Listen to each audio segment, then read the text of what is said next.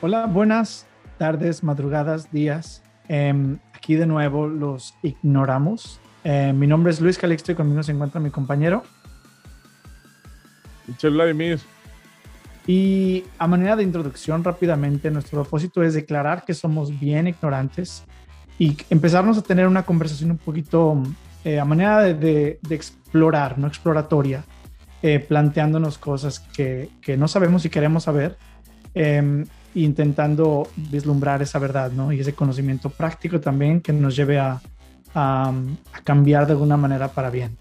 Entonces, eh, vamos a continuar el episodio anterior que es de la sequía, cómo carajos llegamos aquí. Y, y a enfocarnos prácticamente, como acercar la lupita al caso particular de México. Michelle, ¿por qué?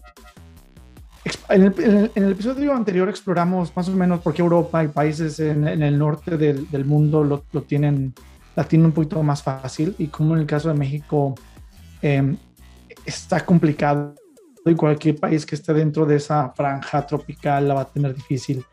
Y cuáles, cuáles han sido son unos de esos proyectos que tú dices, el Plino, el Pligón.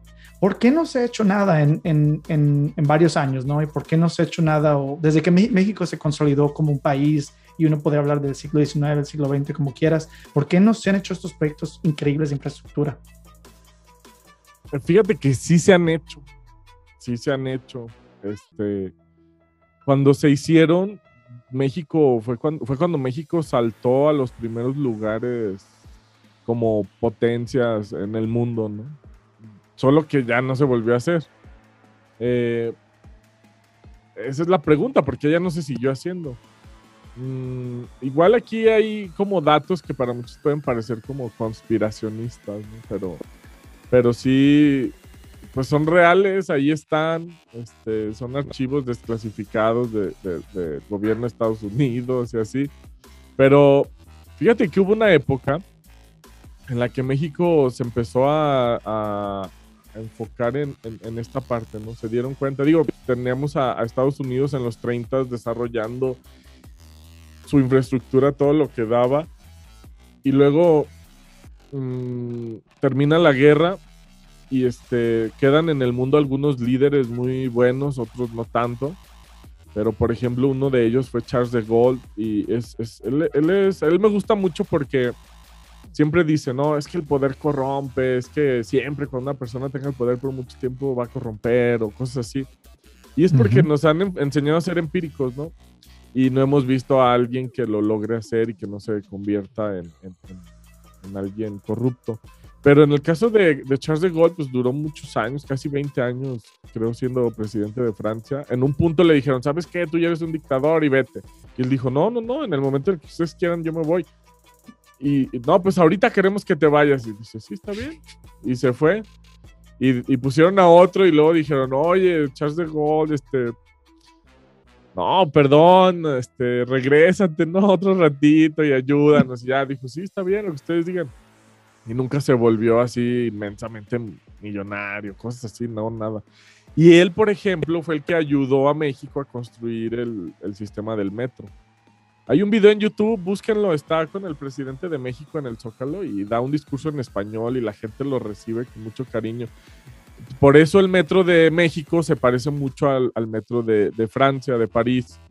Por eso es diferente al de Londres o al, de otros, de Alemania, ¿no? Es muy parecido al, de, al de París, porque él nos ayudó. También después viene otra época donde encuentran yacimientos de petróleo que, hace, en el otro episodio mencionaste algo, o sea, mencionabas algo respecto a Dubai y a esos países, pero creo que ellos están copiando lo que hizo México en su momento, en varios sentidos. México cuando descubre sus primeros yacimientos, el de Cantarel, que pone a México como en segundo lugar con el que tiene más reservas de petróleo en el mundo, en esa época México pues no tenía recursos, hace un préstamo de 50 mil millones de dólares y, se lo dan pensando que se lo iba a chutar el gobierno como siempre se lo chutaban ¿no? los presidentes. Y México no se lo gasta así. seguramente agarraron su, su, moche, ¿no? Pero construyeron más de 70 pozos petroleros, construyeron más de 4.000 hospitales, construyeron la cangrejera, que en su momento fue la segunda petroquímica más grande del mundo, construyeron presas, construyeron la hidroeléctrica inmensa, que también era de las más grandes en Chiapas. Empezó México a desarrollar infraestructura, canales, le metieron lana a los sistemas hidráulicos de México, del centro de México, y empezó a crecer México este, sí se hizo, íbamos muy bien. Nada más que hay un memorando de Henry Kissinger donde dice que, Estados Unidos no podía permitir un Japón al sur de su frontera. Y entonces a México le triplican el interés de la deuda y empiezan a meterle el pie. Eh, pero sí se hizo. Ahora ya no se ha hecho, ¿no?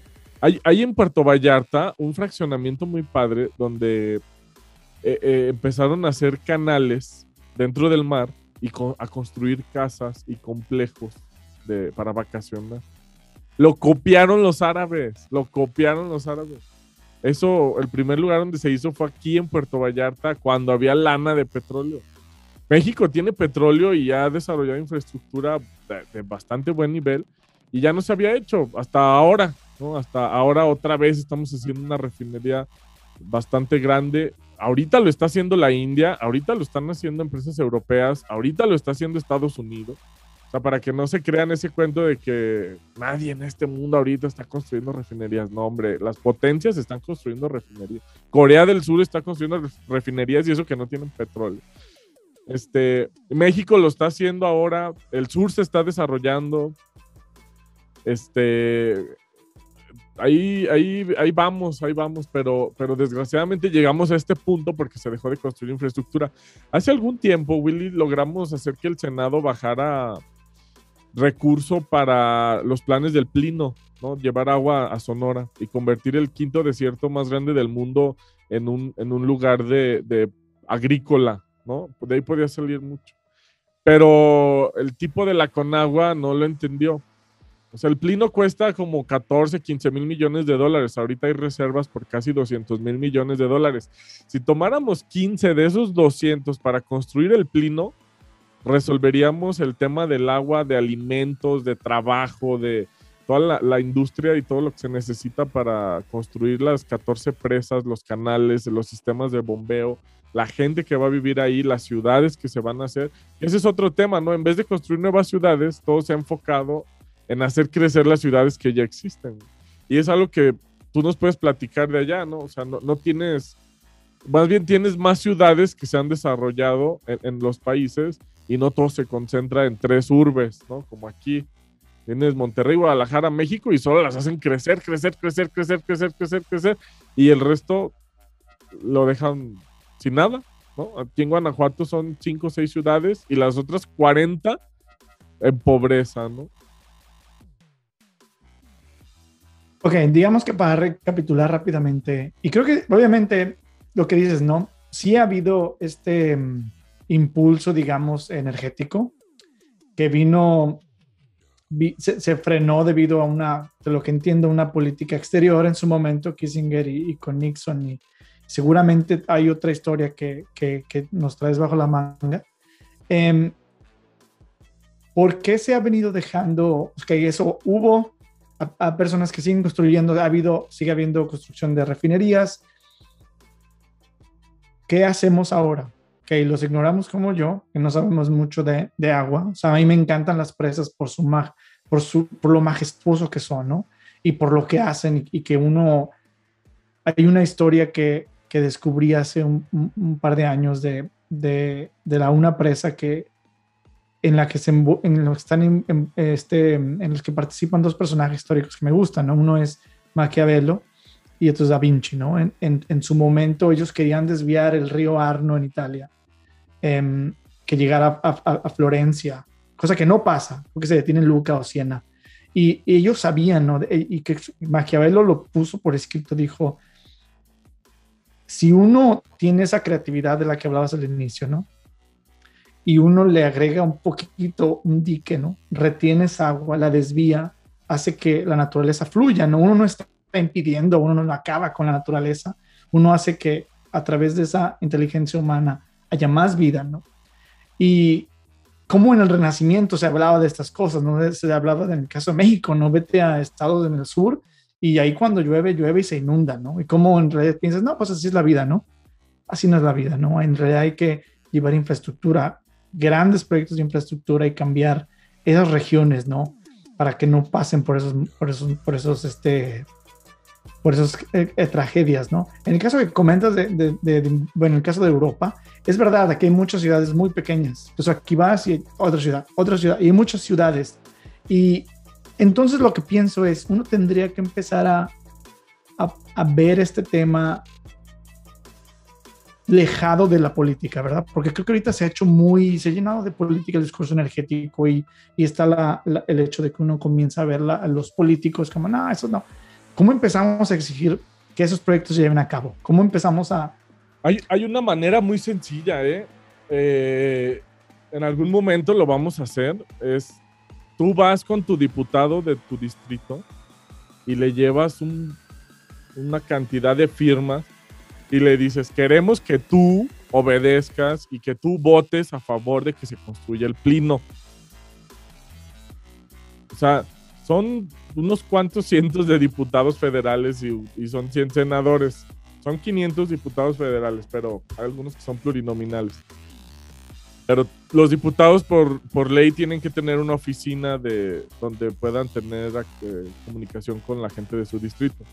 Pero si, si les lleváramos a cada uno a su oficina este, firmas y los obligamos a que voten a favor de la construcción del plino o del pligón, que ya está, o sea, el proyecto ya está, ya ni siquiera es anteproyecto, ya está todo, hay la lana, tenemos la empresa cementera, tenemos acerera, tenemos todo. Ellos lo tendrían que hacer. Lo tendrían eh, que hacer. Perdón que te interrumpa, pero vamos un poquito más para atrás. ¿Cómo las, personas empiezan a educar en el sentido, nos empezamos a educar, porque también me incluyo, al, mundo completamente a veces extraño, ajeno del agua, de la energía. O sea, para que una persona vaya y te explica de este plino, pligón, o, de muchos plinos y pligones, ¿no? Que, como tú dices, que apenas van por ahí, pero que no han llegado a ser tan famosos. ¿Cómo empezamos a, cómo empezamos a nosotros mismos educar y educarnos de esta necesidad energética, ¿no? Esta necesidad de construir, de esta, necesidad de hacer. ¿Por dónde empezamos? Nada más hay que hacer una pregunta, ¿no? Primero, eh, ¿tú pondrías una empresa donde no hay agua, donde no hay carretera, donde no hay hospital, donde no hay energía eléctrica? ¿Te irías a vivir ahí? no. En la medida en la que haya más de esto, la gente va a vivir mejor. Ahora, pues vivimos en un mundo con mucho material, ¿no? Entonces, investiguen, en YouTube hay demasiados videos, hay demasiadas animaciones, hay, hay mucha información de cómo llevar el agua de donde hay inundaciones a donde hay sequía. Ya son proyectos que tienen décadas y, y, sí hay mucho material para ver, sí hay mucho material. Este, esa es mi sugerencia, ¿no? En YouTube, en Facebook, hay muchísimo material. Es muy buena sugerencia. De hecho, vamos a hacer esto. Vamos a, poner esos dos pasos efectivos. ¿no? Uno es comenzar a investigar en YouTube cómo manejar este problema del agua. Y la segunda es exigir, ¿no? Cuando, sobre todo ahorita que hay elecciones, cuando ya se hayan hecho, decir, ok, tú dijiste esto, cúmplelo. Cúmplelo. la, constitución lo pone con firmas, ¿eh? O sea, juntas firmas, las llevas, te tienen que obedecer. Sí, porque esto no es más que un ejercicio académico, no tú y yo hablar y no, qué chido, hay un libro. Es decir, hay que hacerlo ya. Sí, explico. Sí. no, Entonces, sí, no, y, y, ser muy consciente que las palabras tienen su poder, ¿no? Y, que esas palabras llevan a la acción. Entonces, me, me gustó mucho este episodio. Em, creo que al final, eh, eh, que al final el propósito es, es este, destilar dos, dos, tres pasos prácticos. Creo que lo hemos hecho con éxito, pero ahí las personas nos dirán. Comenten, compartan y por favor inviten a otras personas que creen que sean ignoramos a que sean más ignoramos y escuchen estos programas. Así es. Muchas gracias. Hasta la próxima. Nos vemos, ignoramos.